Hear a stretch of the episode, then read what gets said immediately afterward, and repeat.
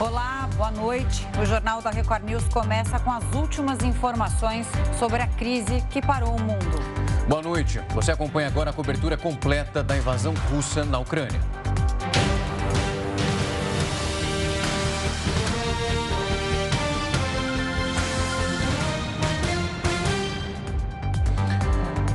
Nós vamos então com imagens ao vivo, direto da capital da Ucrânia, Kiev. É madrugada já no país, duas da manhã. É uma diferença aí para o Brasil de cinco horas. Milhares de pessoas já deixaram essa região, apesar da gente ver aquela linha aí longe, pelo menos da zona principal do conflito, mas ainda de muito temor, Camila. Com certeza, uma visão diferente da que a gente viu na madrugada Sim. de hoje, quando os ataques começaram, que era possível ver clarões nestas imagens ao vivo que todos nós acompanhamos. Um momento muito dramático foi quando as sirenes começaram a soar é, que indicavam risco de invasão na capital Kiev. Agora a gente vê aí, olha, uma noite aparentemente tranquila na capital da Ucrânia. Daqui a pouco a gente mostra mais imagens da Praça Maidan em Kiev. E a invasão na, da Rússia na Ucrânia deixou até o momento 137 ucranianos mortos e 316 feridos. A região de Donbass, no leste do país, foi a primeira a ser atacada. No discurso, Putin declarou que quem tentasse interferir sofrerá com as consequências. Quem quer que tente nos parar e criar ameaças ao nosso país, ao nosso povo, deve saber que a resposta da Rússia será imediata e te levará a consequências que você nunca enfrentou em sua história. Estamos prontos para qualquer resultado. Em uma reunião de emergência do Conselho de Segurança sobre a Ucrânia, o secretário-geral da ONU, Antônio Guterres, anunciou a transferência de 20 milhões de dólares para operações humanitárias na Ucrânia e fez um apelo e pediu para Putin parar com o ataque. Repito meu apelo de ontem à noite ao presidente Putin: pare a operação militar. Traga de volta as suas tropas para a Rússia. A Rússia invadiu o território ucraniano por terra, ar e mar. São três pontos diferentes e dois deles estão voltados para Kiev.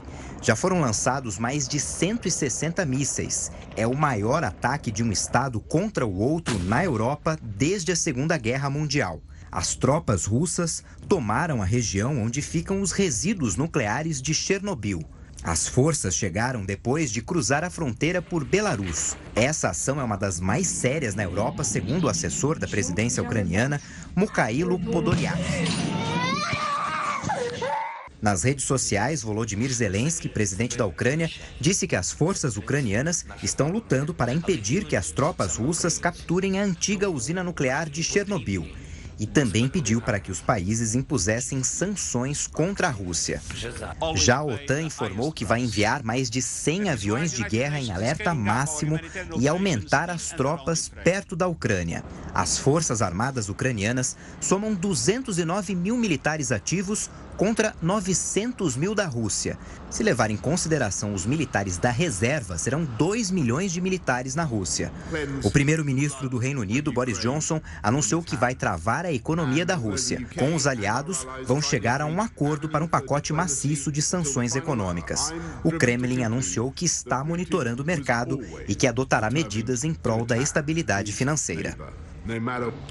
Nós preparamos uma reportagem para mostrar como o conflito na Ucrânia pode afetar o Brasil. Toda guerra mexe com a economia do mundo. Os valores de produtos essenciais, como combustível e alimentos, são os mais afetados. Hoje, após as primeiras notícias do ataque, o preço do petróleo superou o patamar de 100 dólares e atingiu a maior alta em sete anos. A Rússia é um dos grandes produtores dessa matéria-prima. E com o petróleo e o dólar em alta, a tendência é de que o preço da gasolina também volte a subir. Além disso, a Rússia também é responsável por fornecer fertilizantes para o Brasil. Com todo o cenário econômico, acredita-se que vai ficar mais caro e difícil comprar adubo, por exemplo. Esse aumento afeta diretamente a agricultura e, consequentemente, o preço dos alimentos sobe. Apesar disso, especialistas também acreditam que o Brasil pode ser impactado positivamente vários países poderão trocar produtos produzidos na Rússia e na Ucrânia por bens brasileiros. Dois exemplos são grãos e minérios. Agora a gente vai direto a Brasília com o repórter Clébio Cavagnoli. Clébio, boa noite a você. É, atualiza para a gente como foi o dia aí em Brasília, o que dizem as autoridades. O Itamaraty já fala sobre a situação dos brasileiros na Ucrânia. É, Chegou-se a comentar que metade dos brasileiros que vivem na Ucrânia já teria deixado o país. O Itamaraty confirmou essa informação? Boa noite. Camila, boa noite a você, ao Rafael, a todos. É, foi um dia de muita tensão por aqui também, muito cuidado por parte de algumas autoridades brasileiras. O presidente Jair Bolsonaro, por exemplo, evitou falar sobre o assunto, mesmo na live em que transmitiu, a tradicional live que faz todas as quintas-feiras. Ele limitou-se a corrigir uma informação dada mais cedo pelo, vice, vice-presidente é, Hamilton Mourão, dizendo que cabe só a ele falar sobre isso. O comboio dele, inclusive, havia deixado o Palácio do Alvorada há pouco e ninguém sabia o destino, acabou, acabou de passar por nós aqui no Itamaraty, então há desconfiança de que ele tenha se reunido com alguns assessores próximos agora há pouco, no hotel de trânsito é, aqui do Exército, né, para conversar com alguns aliados próximos sobre que passos serão dados daqui para frente. Agora, é, Camila, para se ter uma ideia, numa reunião que o chanceler Carlos França fez mais cedo aqui no Palácio do Itamaraty, na, naquele momento, por volta de 4 horas da tarde, não havia nenhum plano traçado traçado ainda para a retirada dos brasileiros. A estimativa aqui do Ministério das Relações Exteriores brasileiro é que cerca de 500 brasileiros estejam em Kiev. Ah, não só Kiev, claro, como toda a Ucrânia, mas Kiev seria o principal, a principal porta de saída. Não há confirmação sobre quantos deixaram até agora. O que ficou muito claro é que há um plano sendo traçado que não pode ser divulgado, segundo Carlos França, por medida de segurança e que deve ser anunciado nos próximos dias. A expectativa é que a retirada desses brasileiros seja feita por terra, já que ah, ah, não há condições de retirada porque é, por, por ar, né? Porque o espaço aéreo está fechado fechado. Ah, o que também ficou claro, Camila e Rafael, é que não só brasileiros, como argentinos e também cidadãos do Equador serão retirados de lá com a ajuda ah, dos esforços brasileiros. Foi um pedido, inclusive, que a presidência do Equador fez aqui ao governo brasileiro, já que não existe embaixada daquele país na Ucrânia. Tudo isso vai sendo conversado, vai sendo estudado, né? As autoridades brasileiras, Camila Rafael, têm muito cuidado ao tratar disso. O próprio presidente Bolsonaro, que fez uma visita recente à Rússia, não condenou o ataque e foi cobrado disso mais cedo, inclusive pelo representante de negócios da Ucrânia aqui no país. Ele concedeu uma entrevista mais cedo diante da Embaixada da Ucrânia, disse que tem recebido é, apoio de diversos países, inclusive da América do Sul, e que esperava uma resposta mais dura do Brasil, o que até agora não aconteceu. A repercussão por aqui hoje ficou limitada aos chefes do Poder Legislativo. Tanto Arthur Lira, presidente da Câmara, quanto o presidente do Senado, Rodrigo Pacheco, emitiram nota dizendo que é lamentável e que acompanham com muito cuidado essa situação da invasão da Rússia à Ucrânia e também a, a presidente da Comissão de Relações Exteriores do Senado, a senadora Cátia Abreu, designou uma comissão para acompanhar de perto e cobrou mais uma vez do governo brasileiro uma postura dura em relação a isso. A expectativa é que esse projeto, esse plano detalhado para a retirada dos brasileiros ocorra nos próximos dias é, de amanhã até sábado alguma resolução mais, mais clara, mas o governo tem evitado realmente detalhar, Camila e, e Rafael, em razão do que chamam de cuidados para a segurança até dos brasileiros que estão por lá. Eu volto com vocês aí no estúdio. Clébio, só para a gente trocar aqui uma, uma ideia sobre isso, a gente entrevistou há uns dias, até foi o Rafa quem fez a entrevista com o embaixador é, do Brasil na Ucrânia, e aí ele dizia que existia um plano sim de emergência de retirada dos brasileiros. Ele confirmou esse dado que você trouxe, que, de que 500 brasileiros é, vivem na Ucrânia e que, se fosse necessário, um plano seria colocado em prática. Até agora, e o que você traz de novo aqui para gente, é que não há esse plano e esse plano está sendo discutido pelo chanceler Carlos França. Esse é um ponto. O segundo é a demora também do Brasil em se pronunciar sobre a invasão russa, Rússia russa na Ucrânia. Realmente houve uma demora por parte das autoridades brasileiras. A primeira autoridade a, a falar sobre isso foi o vice-presidente Hamilton Mourão e agora o presidente Bolsonaro, nessa live que você acompanhou, disse que quem tem que falar alguma coisa sobre assunto é, e se tiver que alguém falar sobre esse, esse assunto, esse, é, essa pessoa chama-se Jair Messias Bolsonaro. Agora vamos esperar, né, se para ver quais são os próximos passos e o que o Itamaraty vai colocar em prática em relação a essas pessoas agora que estão presas. Elas só podem sair via terrestre porque os aeroportos e o espaço aéreo né, foram fechados, alguns aeroportos até foram atacados né, durante a madrugada e ao longo do dia de hoje. Uma situação muito complicada para quem fica no país. É, agora, como você disse, então tem uma reunião nesse momento acontecendo em que isso vai ser definido, Clébio? É, o, o, que a gente sabe, Camila, é que o presidente saiu para um encontro fora da agenda. Não era esperada essa saída do Palácio da Alvorada, que é a residência oficial. Se dirigiu a um local que até então era desconhecido. A gente recebeu informação agora de que era hotel de trânsito do Exército e que aparentemente algumas pessoas ligadas, inclusive à, à, à Comissão de Relações Exteriores da Câmara, estavam por lá. Então é provável que o presidente tenha sido aconselhado a tomar algumas atitudes. É como você disse, né? Houve e ainda há uma demora em relação ao posicionamento do Brasil. Ele provavelmente foi aconselhado nesse sentido. Outra informação também que eu recebi agora há pouco, é, Camila, enquanto você detalhava para a gente aí a, a alguns, algumas situações que, que foram ocorrendo, é que o próprio chanceler, o, o Carlos França, teve uma reunião agora no início da noite com o secretário de Estado americano.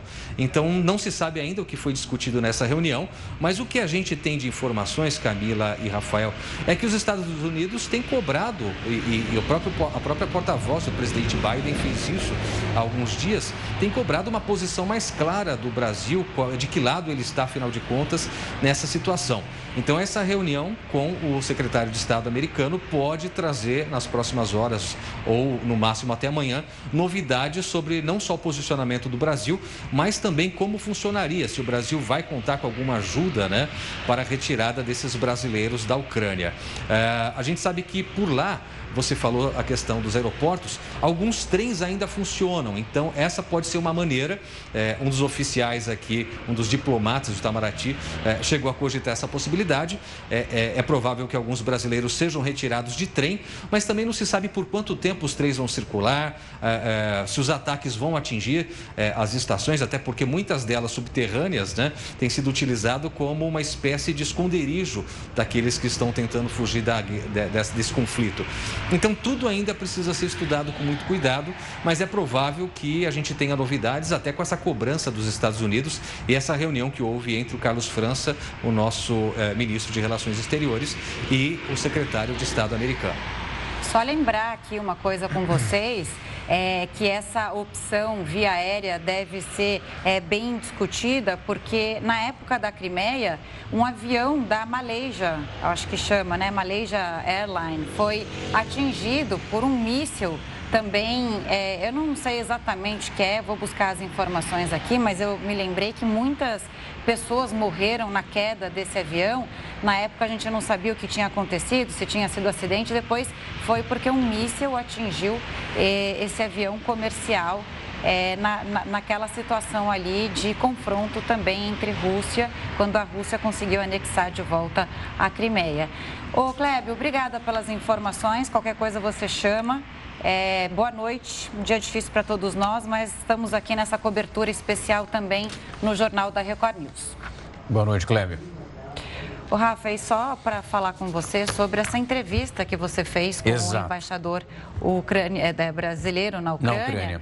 É, eu senti uma reticência dele de, em acreditar, não sei se Exato. foi essa a sua impressão, mas em acreditar que essa invasão aconteceria. Exatamente. Né? De que parece que lá estava tudo tranquilo, que os brasileiros não precisariam deixar o país de uma forma emergencial. Foi isso que você e ele usou, também? É, essa, foi essa a definição, Camila. Nós mostramos aqui na semana passada, nós montamos uma reportagem trazendo os principais pontos ali dessa entrevista. Foi uma entrevista rápida, ele ali dando poucas respostas respostas e passou um cenário que, de muita tranquilidade, que as pessoas conseguiam ir no supermercado, conseguiriam realmente sair de lá caso fosse necessário, dentro da tranquilidade. Eu perguntei para ele, mas essa tranquilidade, ela é prolongada? É possível que isso aconteça já nos próximos dias?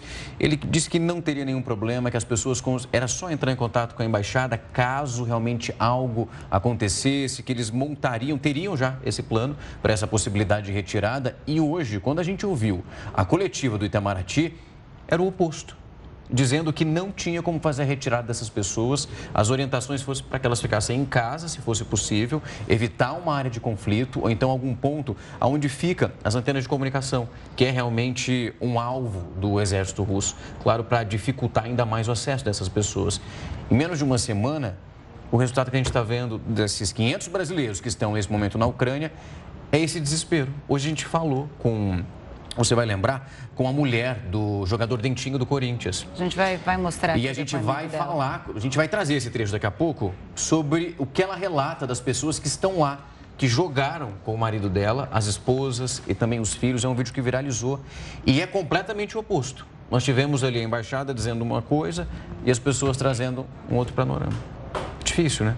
Muito difícil. Vamos ver agora quais são é, os próximos passos é, do Brasil para a retirada dos brasileiros que estão por lá. Os especialistas dizem que há um caminho é, natural a se seguir quando o, o, a pessoa vai deixar a Ucrânia, que é sair pela Polônia e depois ir para a Alemanha. Então, parece que o acesso mais fácil para sair, pelo menos até onde eu tinha ouvido, é no começo do dia, é, em que a gente não sabia exatamente que, é, qual, qual era a dimensão desses ataques russos na Ucrânia era, era essa. É, inclusive, o Leandro Stoliar, que é o nosso enviado especial à Ucrânia, ele estava no leste do país, ele foi para uma cidade ali mais no caminho para Kiev. Ele tenta chegar à capital Kiev, ainda não conseguiu. Ele ficou mais de quatro horas esperando o trem que estava atrasado numa estação de trem. Eu recebi a informação agora que ele conseguiu embarcar, então ele está a caminho de Kiev, está tentando chegar também e deixar o país,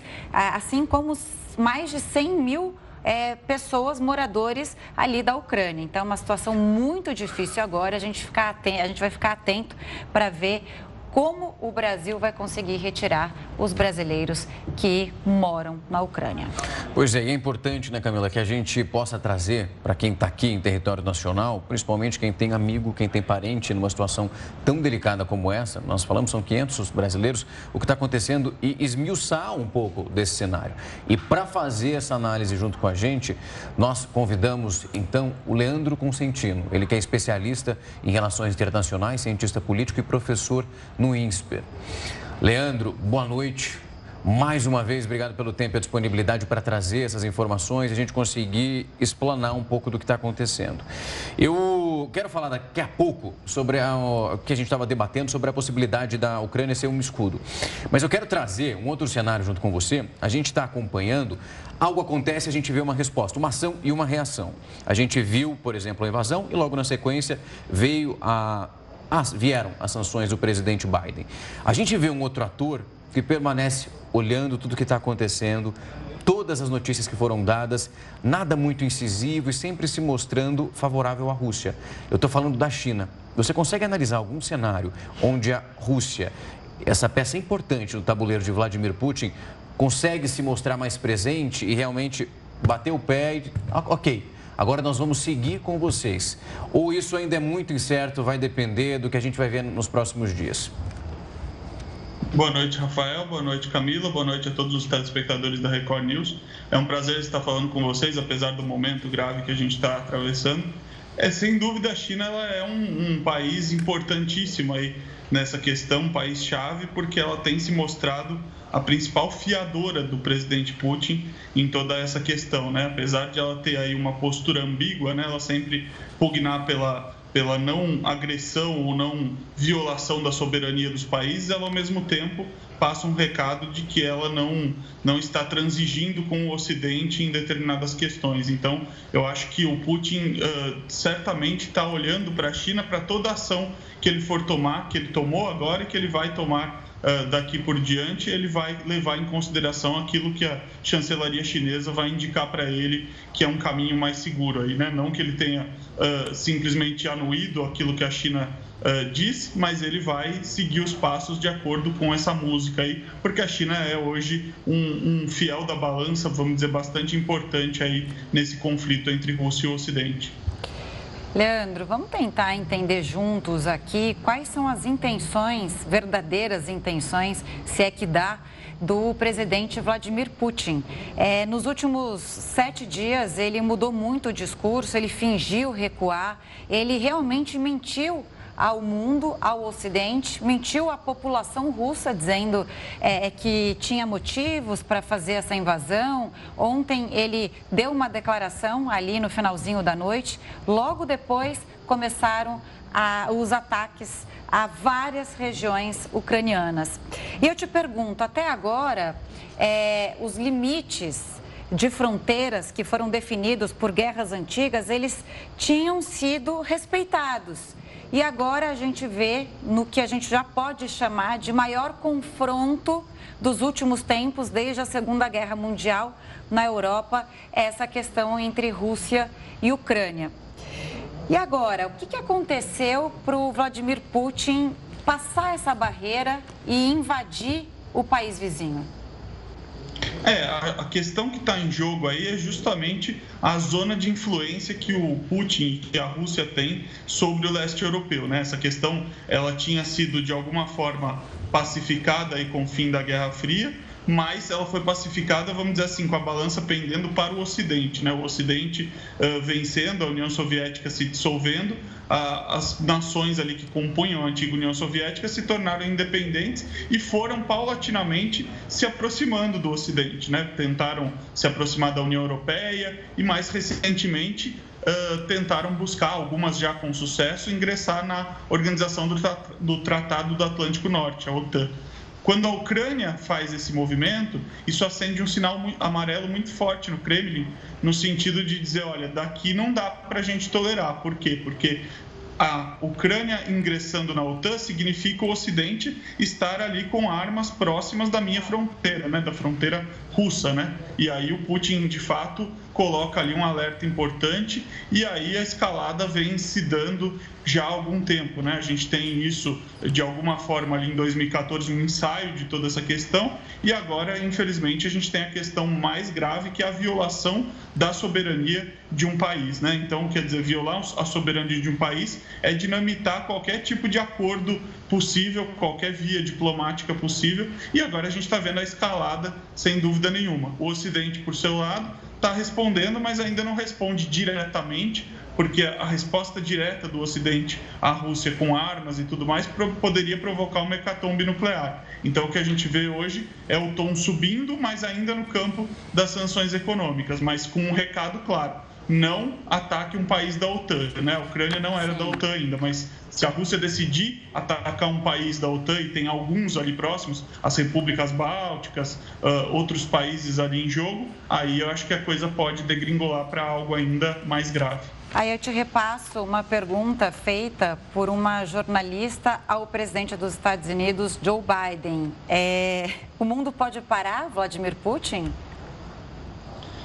O mundo vai ter grande dificuldade de parar Vladimir Putin. A gente tem que saber primeiro o que quer Vladimir Putin, né? Quer dizer, o que Exato. ele expressa hoje nesse momento é, é que ele quer a desmilitarização da Ucrânia e ele já verbalizou a ideia de que a Ucrânia não deve existir enquanto Estado soberano, né? É muito perigoso que o mundo faça, que a comunidade internacional faça esse tipo de concessão. Nós já assistimos na história passada, né? Não tão passada assim, o que no que dá uma política de apaziguamento, de concessões em cima de concessões. O apetite de alguns líderes não é parado e, de alguma forma, a gente acaba degringolando para um cenário de guerra total. Esperamos que não seja o caso, sobretudo porque guerra total depois da Segunda Guerra Mundial com o advento das armas nucleares significa uma destruição muito mais massiva do que a gente já assistiu na história da humanidade. Mas, de fato, a gente vai ter grandes dificuldades enquanto a gente não souber qual o tamanho do apetite de Vladimir Putin. Leandro, a gente tem visto, acompanhando de perto esses discursos do presidente russo. E ele parece brincar com algumas definições que são muito bem definidas. Por exemplo, o que é diplomacia e o que é conversa. Hoje nós acompanhamos, logo ali no comecinho da tarde, a informação que vem de dentro do governo russo, dizendo que eles estavam ali se colocando à disponibilidade para negociar a possibilidade ou não de Kiev, como se estivessem ali aceitando a diplomacia. Um jogo de palavras envolvendo essas definições e que ele vai levando e vai ganhando tempo. É um comportamento muito específico ali, que é uma espécie de brincadeira com quem está acompanhando ao mesmo tempo que soa como brincadeira, Rafael, ao mesmo tempo soa como algo próximo à ideia de, de, de já declarar vitória, né? Quer dizer, ele não precisa tomar Kiev e ocupar a Ucrânia toda para ter vencido. A vitória do, do Vladimir Putin se dá no momento em que ele consegue desgastar o Ocidente perante a opinião pública internacional e dizer: olha, vocês disseram que eu não faria, eu fiz, eu fui além e agora eu posso simplesmente me dar ao luxo de negociar certos pontos aqui com vocês, né? Enquanto ele tiver, vamos dizer assim, essa prerrogativa de jogo na mão, enquanto ele tiver ele movendo as suas peças de tabuleiro e encontrando pouca resistência do outro lado, que parece algo perdido, né? Hoje subiu o tom, mas ainda não acertou o tom que consiga parar Vladimir Putin, é de fato uma vitória para ele nesse momento, né? Então agora a gente tem que saber como é que vão reagir de fato e se essas sanções vão ter efeito por parte do Ocidente. Muito o que se falou hoje é desse cenário do Ocidente mais enfraquecido. Então, Biden com popularidade baixa, Boris Johnson também com popularidade muito fragilizada por causa dos escândalos durante a pandemia, das festas, né? É, durante o lockdown ali na, na no Reino Unido. E, bom, enfim, entre outros, né? O Olaf Scholz, que che chega para substituir a Angela Merkel, que tinha uma ótima relação com Putin. Quer dizer, o Putin analisou muito bem a situação e deve ter se preparado muito bem para um momento como esse, até pela potência dos ataques e do início desses ataques na Ucrânia. Então, qual é a avaliação que a gente pode fazer? E a gente concorda, é, com suas palavras, a gente concorda ou não com o presidente Joe Biden de que foi muito bem premeditado é, esse ataque à Ucrânia? Eu acredito que não tenha nem como imaginar que uma ação de, dessa envergadura não tenha sido premeditada. E aí a questão que você traz, Camila, é importante no sentido dos indícios que isso uh, vem se movendo, né? Quer dizer, no sentido de que as lideranças estão frágeis, não só as lideranças estão fragilizadas, como o Ocidente está fragilizado por conta de que acabamos de sair, quer dizer, nem saímos, né? Ainda estamos mergulhados numa pandemia uh, que, por óbvio, tem um caráter global. Então, nesse momento em que o Ocidente se mostra bastante frágil, se mostra bastante vulnerável, seria o momento ideal para fazer esse, para mostrar esse ato de força, para impor essa, essa, esse ataque à Ucrânia. Então, eu acho que não, não dá para discordar do Joe Biden quando ele diz que é premeditado. O que assusta bastante, sobretudo, é, sabendo que era premeditado, que as potências não tenham conseguido se preparar de uma maneira mais efetiva para esse momento e para conter esse ímpeto de Putin agora na região. Professor Leandro Consentino, nós agradecemos muito o seu tempo e a disponibilidade para trazer esse panorama, fazer uma leitura dessa quinta-feira. Muitíssimo obrigado, uma ótima noite para o senhor. Até a próxima. Eu que agradeço, boa noite, até a próxima. Até. Só trazer uma informação aqui que eu fiquei devendo. Olha só, aquele avião da Malaysia Airlines caiu realmente a 40 quilômetros da fronteira com a Rússia, transportando, na época, 283 passageiros, 15 tripulantes de vários países. Foi o segundo incidente da companhia em menos de cinco meses naquela época e foi aí, ó, na região de Donetsk. Donetsk. Então, em julho de 2014, bem nessa época que eu tinha mencionado. Só para não ficar devendo informação aqui que Sim. eu não lembrava inteira de cabeça. Rafa, pode, pode dar. A gente para um pouquinho a nossa cobertura especial para dar uma informação que acaba de chegar, uma informação importante. Exato. O ônibus da equipe do Bahia foi atingido por uma bomba. Isso aconteceu agora há pouco. O time seguia para a Arena Fonte Nova para o jogo contra o Sampaio Correia pela Copa do Nordeste. Olha só, essa explosão quebrou o vidro de algumas janelas, que você está vendo é sangue. O goleiro Danilo Fernandes foi atingido pelos estilhaços.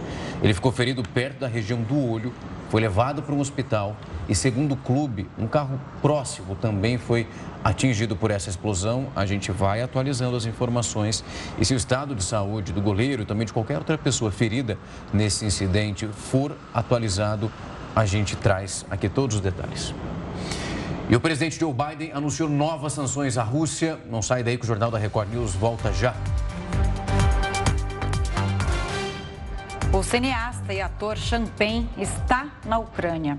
Ele registra imagens para um documentário sobre a invasão da Rússia. Ele já venceu o Oscar de melhor ator duas vezes e tinha visitado o país em novembro de 2021, época justamente que a tensão começou a ficar mais acirrada. Na época, o governo ucraniano tinha divulgado imagens dos encontros do artista. Para fazer uma análise sobre o cenário de hoje, o Jornal da Record News recebe agora Gonter Rodisti. Ele é professor de Relações Internacionais na ESPM.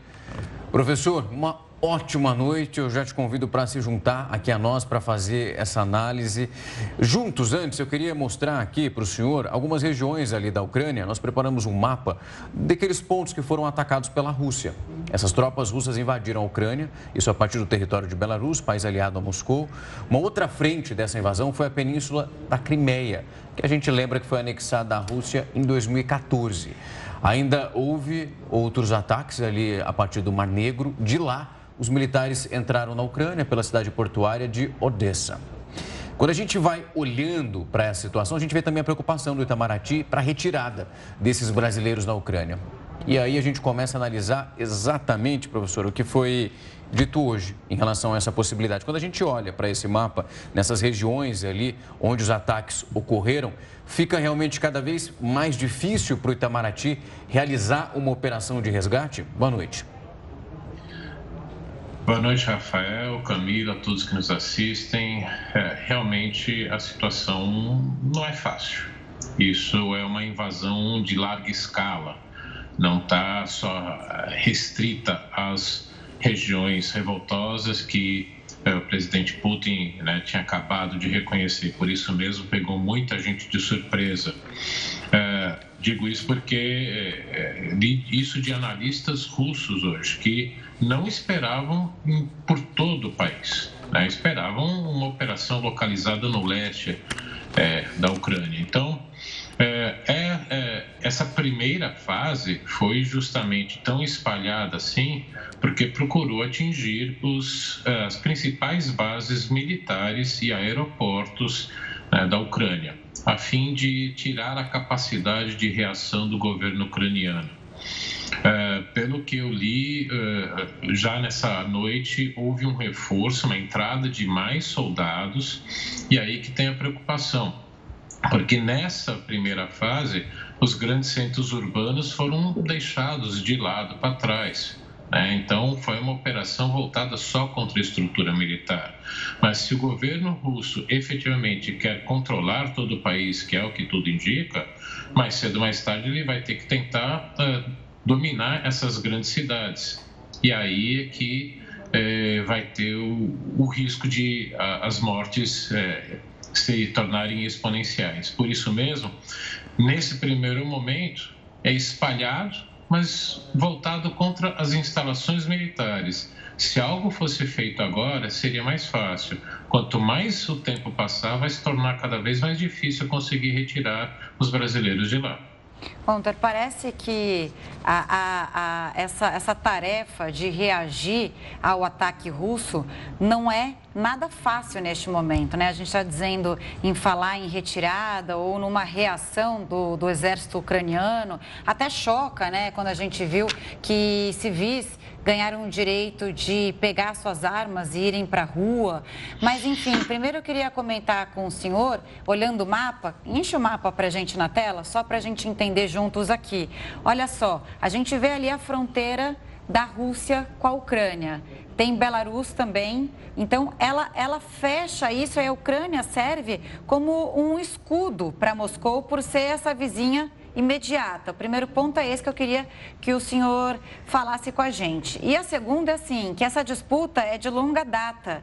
Será que Vladimir Putin quer retomar é, esse poder que ele tinha sobre a Ucrânia, inclusive Kiev foi a primeira capital ali da Rússia.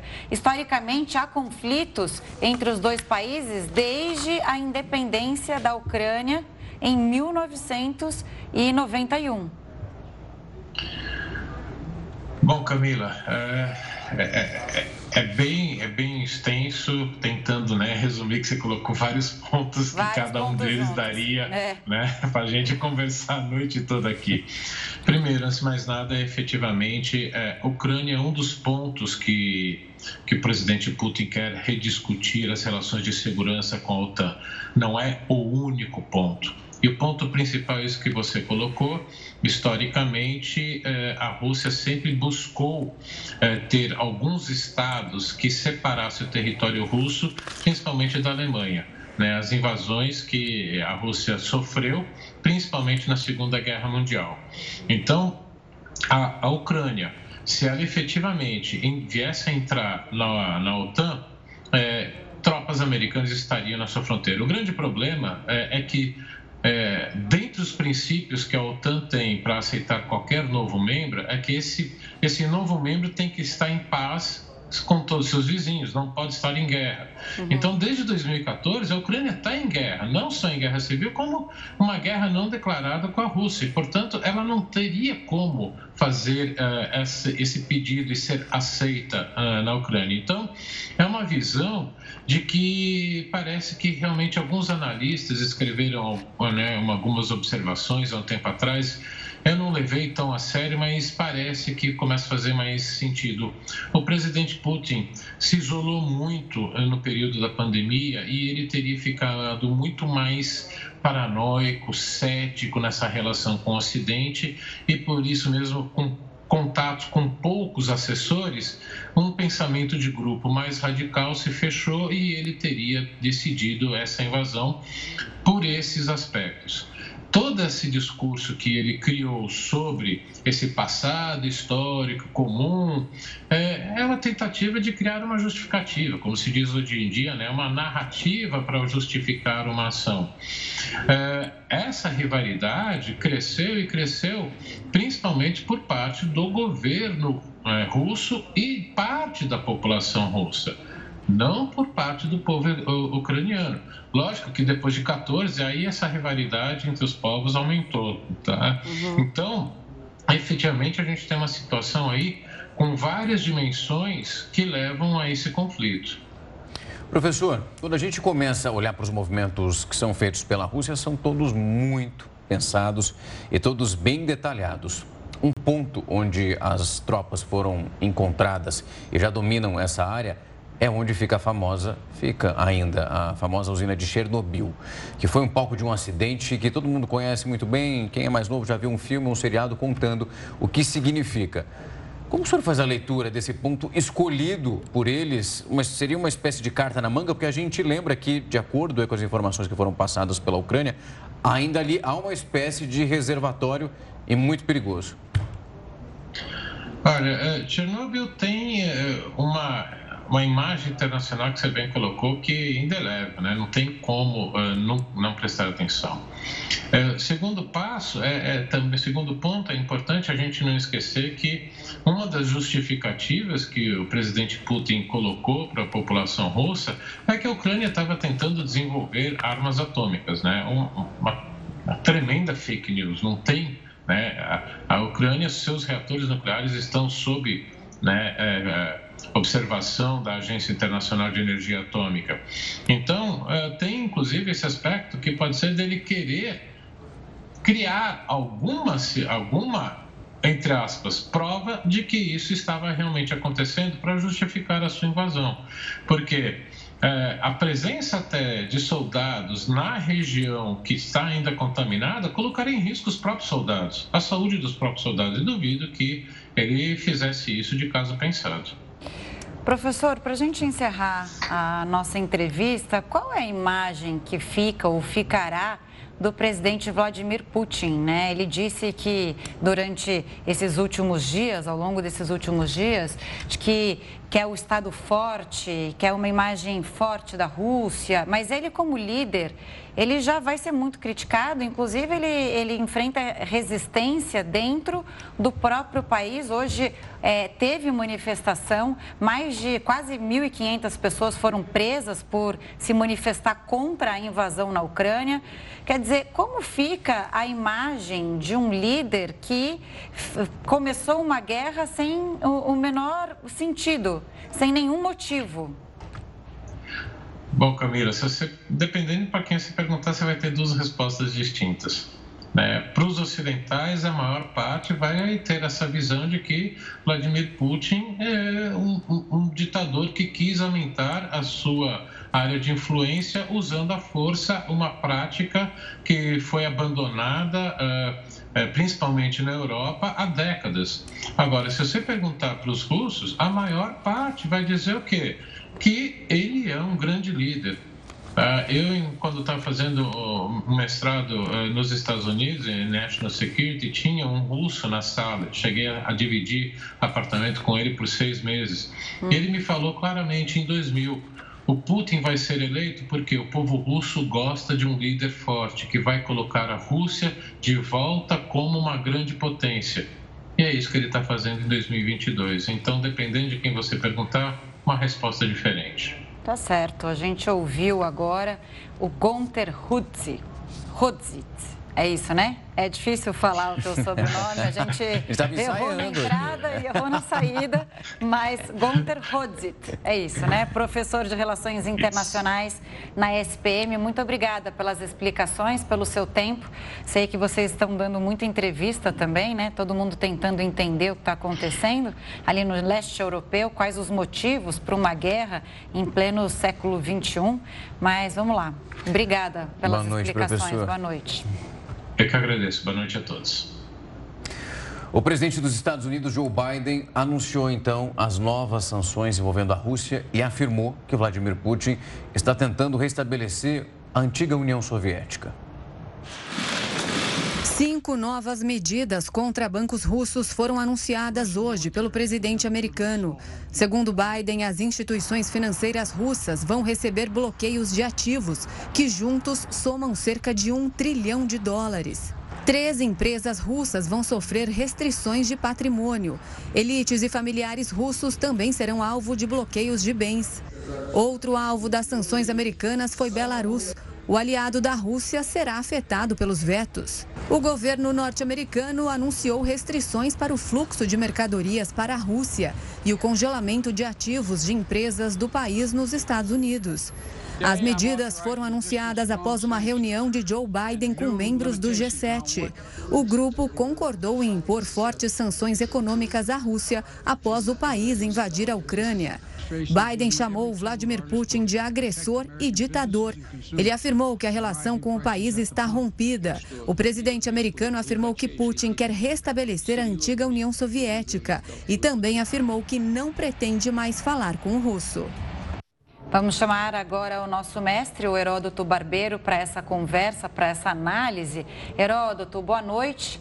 Queria saber se há outros exemplos de sanções, se elas já funcionaram é, é, historicamente, é, elas, elas surtiram o efeito esperado, já que até aqui isso não parece intimidar, né, sanções vistas até aqui não parecem é, intimidar o presidente da Rússia, Vladimir Putin, que parece que tem o destino muito claro na cabeça dele do que ele quer conquistar.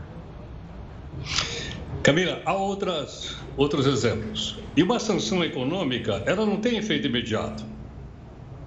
Você só sente isso a médio e longo prazo.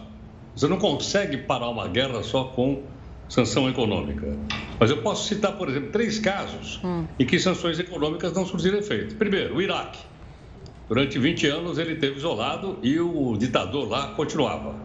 O Irã, que é outro caso que continua fazendo bomba atômica apesar das sanções econômicas. Uhum. E o outro caso mais conhecido é o da Coreia do Norte que praticamente tem sanção econômica do mundo inteiro, com exceção da China, e o cidadão lá, aquele que tem aquele cabelinho todo diferente, continua fazendo lá os seus foguetes e atirando naquela região, deixando todo mundo de cabelo em pé. Então, essas, essa, essas sanções, elas têm efeito de médio e longo prazo. Curto prazo é a vitória militar. coisa que os russos já conseguiram tranquilamente pelas diferentes exércitos. Aliás, desde a manhã a gente tem conversado isso aqui na Record News, mostrando a diferença de militar que existe da Rússia em relação à, à Ucrânia. Agora, a médio prazo e longo prazo, aí sim isso poderá ter efeitos bastante danosos em cima da economia russa. Vou citar só um exemplo. É, vamos pegar, por exemplo, a questão do turismo. Simplesmente vai sumir, ninguém vai fazer mais turismo na Rússia. Ou você não vai comprar produto russo. Ou você, por exemplo, não vai poder trocar o rublo, que aliás foi a moeda que mais caiu no mundo hoje, foi o rublo. Você não pode trocar por dólar, não pode trocar por libra, não pode trocar por euro e nem por ien, que é a, que é a moeda do Japão. Então, essas questões todas, ao longo do tempo, vai criar problema para, para a Rússia de uma maneira geral. E mais duas coisinhas para chamar a atenção dos nossos amigos. Uma parte da indústria aeroespacial russa depende de encomendas do Ocidente. O que, que vai acontecer? Pessoal não vai encomendar mais. Uma parte da indústria tecnológica russa em relação a computadores também depende do Ocidente. O pessoal não vai encomendar mais. Então, esses efeitos eles terão, serão mais, mais sentidos a médio e longo prazo. A Rússia não está numa situação confortável economicamente, mas o governo resolveu, mesmo assim, fazer essa invasão né, que faz com que o mundo inteiro fique assustado, temendo que possa haver um conflito maior entre as duas maiores potências nucleares do mundo, a Rússia e a, os Estados Unidos.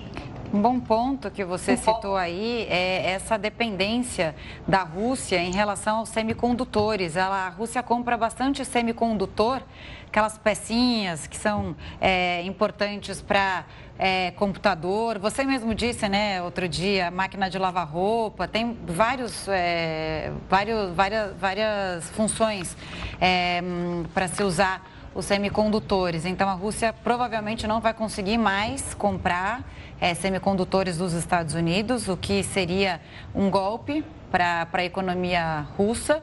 E você falou do rublo, né? Caiu 8% e a bolsa russa hoje chegou a ter uma queda de 30%. E aí as negociações foram suspensas, eles conseguiram é, finalizar essa queda em 33%. Quer dizer, um efeito mundial dessa invasão na Ucrânia, né, Heródoto? Uma invasão que a gente já discutia aqui, é, a gente já se preocupava bastante também por causa dos efeitos de uma guerra. Historicamente, é, e você que é professor de história entende muito, o que acontece com o país, mesmo que ele não seja atingido, Heródoto, estou dizendo do, do povo russo. O que, que, pode acontecer com o povo russo e ucraniano a gente sabe, muita gente vai morrer, e... mas enfim, no dia a dia dos russos, o que muda? Olha, o que muda para o dia a dia do russo é o seguinte: os produtos vão ficar mais caros, a inflação vai ser maior. Se eu disse agora há pouquinho que o, que o rublo, que é a moeda da Rússia, sofreu a maior queda da sua história, uhum. imagina, a moeda cair desse jeito. Quando você chegar lá no supermercado para comprar um filão de pão, de manhã vai custar um preço, de tarde vai custar outro. Então a população vai pagar sim, e, né? e que pesa essa vitória militar da, da Rússia em cima da pequena Ucrânia. Aliás, uma coisa curiosa, rapidamente: a Ucrânia é um dos países que mais sofreu uh, no, no, século XX, porque ela sofreu. Quando os alemães invadiram a Rússia, uma das pontadas alemães foi em cima da, da Ucrânia. Passaram por cima da Ucrânia para invadir a Rússia. E eles simplesmente, os, os, nazistas, liquidaram com a Ucrânia. Lá teve campo de concentração, teve genocídio, teve, teve, teve, coisas terríveis. Depois, na volta, quando os russos empurraram os alemães, passaram por cima da Ucrânia de novo. E, finalmente, ela acabou sendo anexada à antiga União Soviética. É esse país que realmente passou por situações muito, muito difíceis e agora passa por mais uma. Que quinta-feira, viu, Heródoto? Não era essa que nós queríamos, não. Enfim, a gente vai continuar acompanhando os desdobramentos. Aí ontem, muita coisa aconteceu durante a madrugada. A gente vai aqui, durante a nossa programação, trazendo as últimas atualizações, tentando fazer uma leitura de tudo que está acontecendo, o que é possível esperar. Uma ótima noite, até daqui a pouco, né? Daqui a pouco você está de volta. Fechado? Obrigado, até já. Até, até já. E países europeus começam a se preparar para receber os refugiados ucranianos. O Jornal da Record News volta já. A economia mundial já sofre os primeiros impactos do conflito entre Rússia e Ucrânia. A gente recebe Igor Lucena, economista e doutorando em relações internacionais. Igor, boa noite. Fala um pouco da reação dos mercados, das economias, o que, que, pode acontecer, principalmente com o Brasil, né? A gente já viu a bolsa cair um pouco, o dólar subir, enfim, e podemos esperar uma inflação que já está bem complicada aqui no país, um, uma pressão maior sobre essa inflação? Boa noite. Boa, no... Boa noite a todos. É importante a gente falar que. Uh Hoje, nesse primeiro dia de ataque, a gente viu grandes volatilidades no mercado internacional. A gente viu o barril do petróleo voltar a passar dos 100 dólares, algo que a gente não via há meses. Uh, a gente viu que commodities, preços de commodities como trigo dispararam, uh, gás também é outro, outro ativo importante que subiu, o próprio uh, valor do ouro disparou nos mercados internacionais. E agora, com essas sanções econômicas que vão ser colocadas sobre a Rússia, a tendência é que todas essas commodities uh, subam de preço.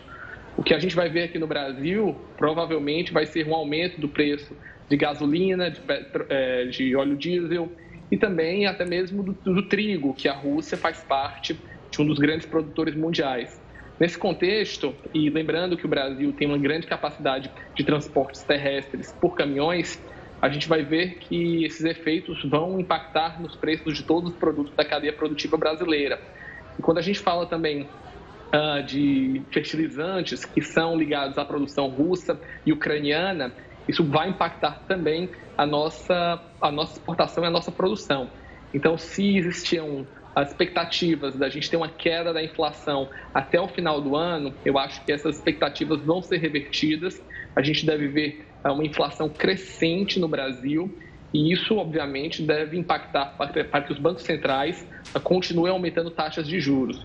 Não é à toa que, por exemplo, os Estados Unidos preparam medidas internas ah, de ajustes de preços ou ajuda aos consumidores internos. E eu acho que o Brasil deve se preparar com algum tipo de medidas no curto prazo também. Igor, essa semana a gente falou aqui no Jornal da Record News sobre o preço do dólar, que fica num movimento que nós víamos ali há praticamente oito meses de uma queda, vendo ali acontecer. Agora pode acontecer o oposto, mais uma vez o real desvalorizado por causa desse conflito? É, foi um fato interessante hoje, porque a gente teve uma queda dos grandes índices ah, de bolsa, o dólar preciou-se como todas as moedas Entretanto, no final da tarde, quando o presidente Biden fez o seu discurso e, de uma certa maneira, acalmou, acalmou os mercados com algumas ideias, a gente viu até a Bolsa Americana revertendo. Uh, isso significa que existe alguma, algum elemento de, que, de controle dos mercados numa atividade coordenada entre o presidente Biden e os aliados. Entretanto, uh, acredito que a gente vai ver volatilidade muito grande, eu não acho que a tendência será de queda eu acho que a gente ainda vai ver essa crise escalando uh, e alguns conflitos militares intensos. Então, para a moeda brasileira, acho que a gente vai ver um cenário de desvalorização. Tá certo, Igor. Obrigada pelas informações, né? E uma outra questão também é a economia russa, que deve sofrer bastante já com essa essas sanções e o povo também internamente, como Heródoto disse, com a inflação e tudo mais. Vamos ver então, né, os desdobramentos, os próximos dias, como será essa guerra começada pela Rússia hoje e ver também como a Ucrânia vai conseguir se sair e o apoio dos países é, do Ocidente em relação à Ucrânia. Até onde os países, os líderes do Ocidente vão conseguir ajudar economicamente falando a Ucrânia também. Obrigada pelas explicações. Boa noite, até uma próxima. Boa noite. Os países vizinhos da Ucrânia começaram a se preparar para receber os refugiados. Depois do início dos ataques russos, filas de carros e congestionamentos em estradas e ferrovias foram registrados. Os países vizinhos e a Europa começam a se preparar para receber refugiados ucranianos. Este casal cruzou a fronteira da Polônia e está indo para o Chipre com o filho. Bem, estamos indo para a Polônia e depois provavelmente para Chipre. E vamos ficar até a situação dos bombardeios se acalmar um pouco. As Forças Armadas na Polônia aumentaram a vigilância na fronteira com a Ucrânia. O comandante-chefe da Guarda das Fronteiras afirmou que, por enquanto, a situação na região é estável. A situação na fronteira polonesa com a Ucrânia permanece estável. Vemos um aumento no número de pessoas que querem atravessar a fronteira nas passagens para veículos. Os guardas estão preparados para o aumento do tráfego, caso mais pessoas tentem entrar na Polônia. Já o ministro de Assuntos Internos da Polônia se solidarizou com os ucranianos. A Polônia é um país seguro para os poloneses e será um lugar seguro para os nossos vizinhos. Continuaremos a apoiar o Estado ucraniano e a nação ucraniana. Todo ucraniano pode esperar solidariedade do Estado polonês e acredito de todo cidadão polonês também. A Polônia condenou o ataque russo. O país recebeu cerca de 10 mil soldados americanos nas últimas semanas presidente da Ucrânia, Vladimir é, Zelensky, acaba de dar uma declaração. A gente vai para um rápido intervalo e já volta. Antes, a gente vai dar um pisca, aí a gente confere imagens ao vivo, direto da capital da Ucrânia, Kiev. Uma noite aparentemente tranquila, bem diferente da que a gente viu ontem. Essa é a Praça Maidan, na região central da capital. É madrugada no país. A gente volta daqui a pouquinho, em um minuto, com mais informações sobre o conflito na Ucrânia. Os ucranianos estão fazendo filas nas estações de trem para conseguir fugir de uma cidade no interior da Ucrânia. O repórter Leandro Stoliar, nosso enviado especial, e também Luiz Felipe Silveira, também o nosso repórter cinematográfico enviado à Ucrânia, eles vão nos trazer mais informações e o diário de hoje. Oi, Camila, boa noite para você, boa noite para o Rafael. A gente está aqui na cidade de Zaporizhia, que é uma cidade bem pequena aqui no interior da Ucrânia, no leste da Ucrânia. Fica a cerca de duas horas de carro de Donetsk, da região de fronteira ali com a Rússia. A gente veio para cá porque durante a madrugada as tropas russas bombardearam a cidade de Mariupol, onde a gente estava, onde a gente estava dormindo. E a gente recebeu a informação agora há pouco de que seis pessoas ficaram, seis pessoas morreram e várias ficaram feridas, 12 casas ficaram destruídas com os bombardeios lá em Mariupol. E aqui, na cidade de Zaporizhia, a maioria das pessoas quer fugir porque tem medo de ataques. Elas querem sair da cidade e também do país. A gente está na estação ferroviária. Isso acontece porque o aeroporto da cidade foi bombardeado hoje. Ele está fechado para pousos e decolagens. As estradas estão lotadas. Não tem carro para alugar. Então, para a maioria das pessoas, a única opção é conseguir o trem, mas não tem passagem de trem para todo mundo. A gente recebeu a informação de que agora tem um toque de recolher é, é, em Kiev, o governo decidiu fazer esse toque de recolher, porque o exército recebeu uma informação de que as tropas russas podem bombardear a cidade durante a madrugada, então o toque de recolher vai de 10 da noite até as 7 da manhã. Ninguém pode andar na rua nesse horário por conta desses, desse possível ataque russo durante a madrugada. E a gente recebeu a informação agora de que do exército ucraniano de que pelo menos 350 militares russos morreram em ataques nesse primeiro dia de guerra. Camila e Rafael é com vocês. Leandro Stoliar e Luiz Felipe Silveira, que ficaram mais de quatro horas esperando o trem. Esse trem atrasou, não se sabia se eles iam conseguir embarcar ou não. Aliás, tem uma curiosidade, ele gravou esse áudio para gente, porque na estação de trem estava tudo escuro e eles não podiam ligar a luz da câmera para gravar, para não chamar a atenção, porque é, as tropas russas estão por todos os lados. Então, uma viagem tensa e a gente vai acompanhar também o final dessa viagem, torcer para ele chegar logo a Kiev. São 12 horas de viagem de trem. Bom, os países que estão envolvidos nessa invasão da Rússia na Ucrânia, será que terão consequências econômicas? Vou chamar para essa conversa de novo ele, Heródoto Barbeiro. Heródoto, a gente tem a sensação do Vladimir Putin, que é ali uma tentativa de quase que uma cortina de ferro, né? Ele tem ali os seus aliados, ah, vai se movimentando, né? De maneira quase ele fazendo uma baliza para não esbarrar e sabendo aonde está pisando e para proteger também os seus. Rafa, você acabou de ressuscitar uma frase de Winston Churchill, o primeiro ministro da Inglaterra durante a Segunda Guerra Mundial e logo depois é, da guerra. Quando a União Soviética começou a, a pegar os países da Europa Oriental e anexar no seu território, o Churchill disse que eles construíram uma cortina de ferro. Essa frase é do Churchill. Hum. Ou seja, para cá não passa ninguém. Vocês ficam para lá, o capitalismo, nós que somos comunistas ficamos para o lado de cá. Pois é, é exatamente isso que está dizendo agora o próprio presidente da, da Ucrânia, dizendo que o que a Rússia pretende é novamente levantar uma cortina de ferro, que seria logicamente uma cortina militar, de ferro, militar, mas ela também seria uma cortina de ordem econômica. Ou seja, nós ficamos aqui com o nosso petróleo, o nosso gás, e você fica lá com as suas uh, necessidades de gás e de petróleo, como, como a Europa, principalmente a Europa, precisa. Portanto, essa questão pode caminhar para esse lado, ou seja, de uma verdadeira cortina de ferro. E uma outra informação também, agora no final de tarde, uh, para você movimentar a economia, você precisa de pessoas. O presidente da, da Ucrânia assinou uma, um, decreto, agora no finalzinho de tarde, proibindo que homens entre 18 e 65 anos de idade deixem o país. Então, a fronteira não vai permitir mais que homens entre 68 e 65 anos de idade saiam da, da, da Ucrânia, pode ir para a Polônia, como a gente mostrou, para algum outro lugar. Mulheres, sim, homens não. Por quê? Porque todos estão automaticamente agora engajados nesse esforço de guerra, que é um esforço militar, mas é também um esforço econômico. Vamos ver como é que isso se desdobra e se o pessoal realmente vai obedecer essa ordem do mandatário da Ucrânia. Medidas extremas, Medida... né, Heródoto? Obrigada. Amanhã a gente está junto novamente nessa cobertura sobre o conflito na Ucrânia. Obrigada pelas informações. Tchau, tchau, pessoal. Tchau, Até. Heródoto.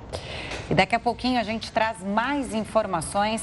O presidente da Ucrânia fez um no, uma nova declaração há pouco e a gente traz os detalhes já já. O Jornal da Record News volta em instantes.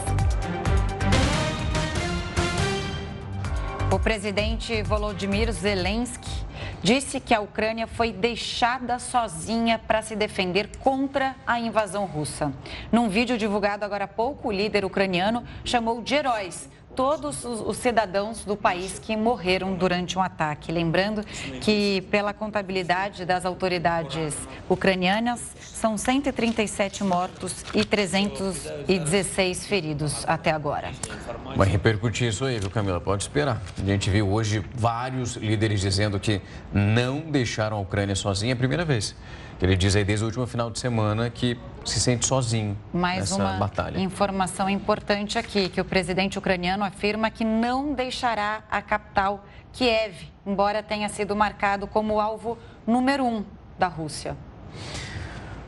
Bom, a modelo Tami Parisotto falou sobre a atual situação lá na Ucrânia, onde ela permanece com o noivo e também com os amigos. Oi, gente. A nossa situação atual se encontra a mesma. Nós estamos aqui no hotel, 40 pessoas, com crianças, bebês, idosos, esperando o que vão fazer, o que vai ser feito, se é ônibus, se é carro, é o que for.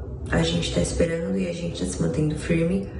Ainda é o primeiro dia que a gente está aqui, a gente não sabe né, o que vai acontecer. Nossa preocupação é ficar sem alimento é, e não poder sair daqui. Nós estamos com sem roupa com a peça do corpo que a gente veio para cá.